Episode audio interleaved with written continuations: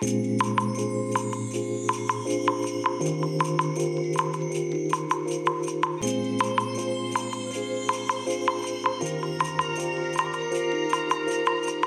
い、おはようございます。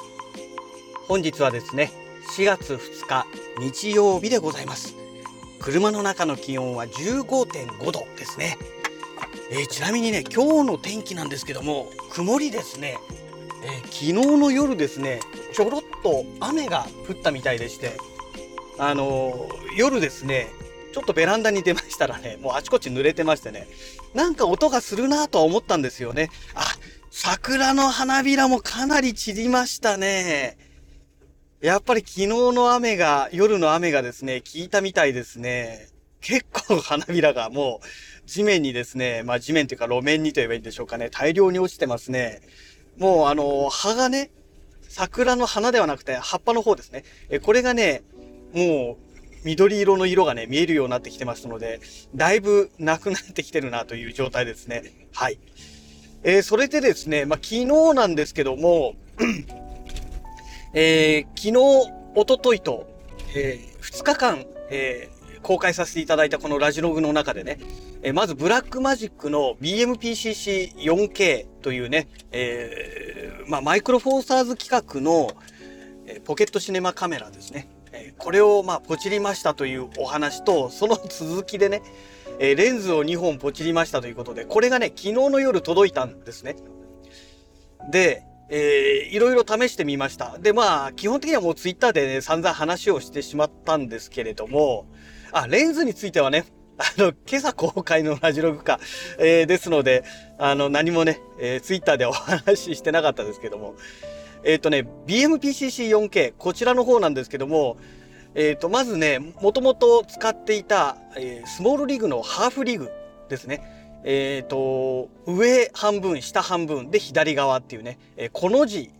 逆のこの字と言えばいいんでしょうね。えーカタカナのこを逆に、えー反転したような感じの状態でね、カメラに取り付けるんですけども、えーこれをね、まずつけまして、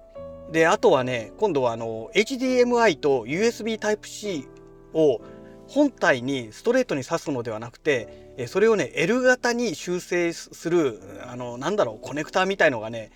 実はね、スモールリーグから出てるんですね。で、そのケージにね、取り付けられるようにね、ちゃんとうまくね、設計されてるものがあるんですよ。で、実はね、BMPCC4K 持ってた時にこれ買ったんですね。お、これ便利だね、いいね、と思って。買ったんですけども、買った直後にですね、えー今度はあの 6K プロですね。BMPCC6K プロの下取りにすぐ出しちゃったんですよ。で、すぐ出しちゃって、まあその1週間かそのぐらいでね、えーもう 6K プロが手元に届いたんですけども、よし、じゃあこれで使おうと思ったら、あの微妙にね、このコネクターの位置が 6K プロと 4K では微妙に変わっていて使えなかったんですね。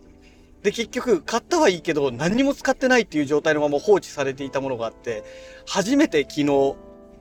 あの、取り付けてね、使えるようになりました。はい。えーそれからね、えー 6K プロを持ってた時に、えーこれもね、買ったやつなんですけども、ブラックマジックから出てる、えーフォーカスデマンドっていうね、あの、いわゆるフォローフォーカスをデジタルで処理して、あの、レンズにね、あの、ギアをつけなくても使えるようにするものがあるんですよ。で、これをね、6K プロの時に買って持ってたんですね。で、これもね、6K プロを処分するときに下、下取りに出そうと思ったら、もう下取りすら受け付けてくれない、えー状況でしたので、泣く泣くね、防湿庫にずっとね、寝かしておいたんですよ。で、今回 4K プロを購入しましたから、よし、じゃあ 4K で使おうかと思ってね、えーやってみたんですけども、そしたらね、反応しないんですよ、全く。え、なんで？と思ってね。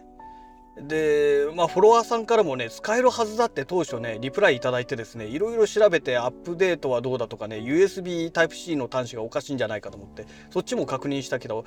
ダメでね、まあダメっていうのは要は正常で、うーんっていう結果ですね、あのー今、えっ、と、BMPCC4K のファームウェアの最新版っていうのが、バージョン7.9.1だったかな？っていうのが最新版なんですけども、えっ、とね、7.9というね、アップデートの時の説明書を見ましたら、その時に分かったんですけども、このフォーカスデマンドは、えー、7.9の時に対応したらしいんですが、えっ、ー、とね、BMPCC4K はね、対象外だったんですよ。6K と 6KG2 と 6K Pro。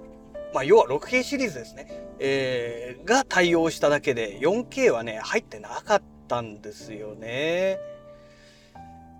ええー、と思ってね。まあ、そういうわけでね、使えないってことが発覚しちゃいましたので、もう泣く泣くまた防湿庫の、いわゆるお蔵入りってやつですよね。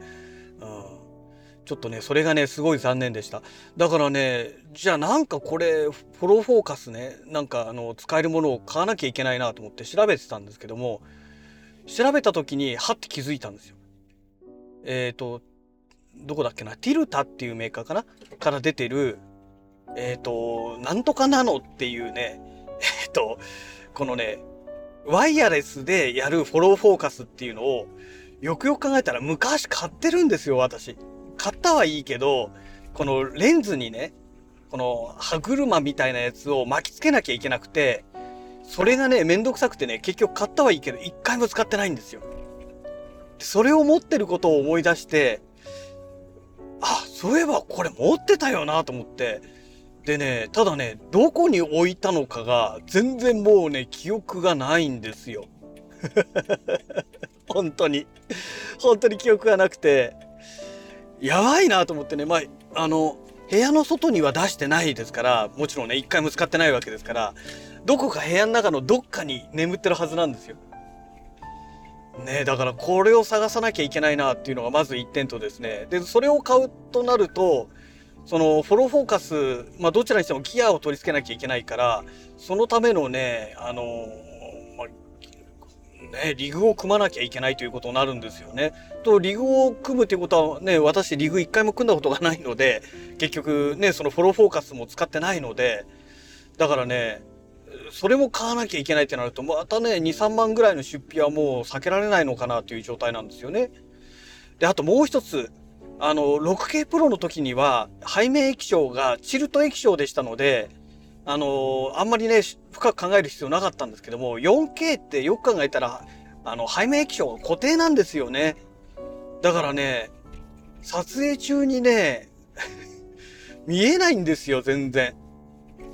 あの、顔の高さまでね、カメラ持ち上げればいいんですけども、まあ結構ね、そこまで持ち上げるケースって少ないんですよね。そうすると私がしゃがまなきゃいけないみたいな。で、中腰になるとね、当然不安定になりますからね、カメラの映像もブレちゃうじゃないですか。